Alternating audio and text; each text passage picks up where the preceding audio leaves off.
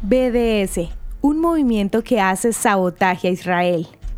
El 9 de julio del 2005, al finalizar la segunda intifada, nació el movimiento BDS, acrónimo que por sus siglas en inglés representa boicot, desinversiones y sanciones. Estas tres medidas fueron propuestas como castigo para ser desarrolladas en contra de Israel.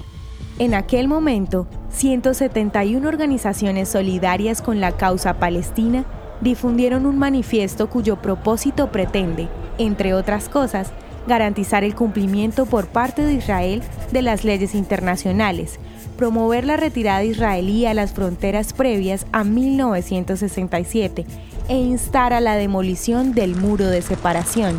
Esta ambiciosa lista de objetivos del movimiento BDS ha adquirido relevancia mediática y pretende, según declaraciones de sus dirigentes, el exterminio del Estado de Israel.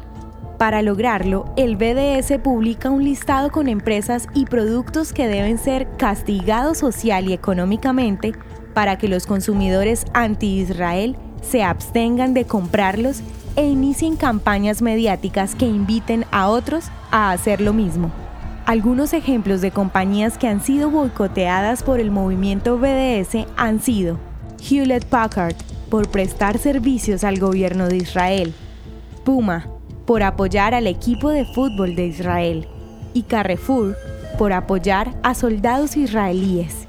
La lista se extiende a marcas como McDonald's, Burger King, Pizza Hut o Wix. Sin embargo, el boicot es selectivo, razón por la cual el movimiento ha sido criticado, pues el castigo no aplica para marcas de las que difícilmente podrían prescindir. Por esta razón, el movimiento BDS no invita a sus seguidores a dejar de usar Google, Amazon, Facebook o dispositivos electrónicos como teléfonos o computadores, pese a que muchos de ellos fueron desarrollados en Israel o con tecnología israelí, pues esto supondría limitar el alcance de sus propósitos. BDS, un movimiento con indignación selectiva y conveniente. Nada nuevo en los movimientos antisemitas. La historia de hoy merece ser compartida. Piensa en un amigo y envíasela.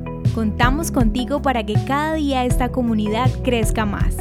Gracias por hacer parte de Audio Historias de Israel. El contenido original de Audio Historias de Israel fue provisto y realizado por Philos Project.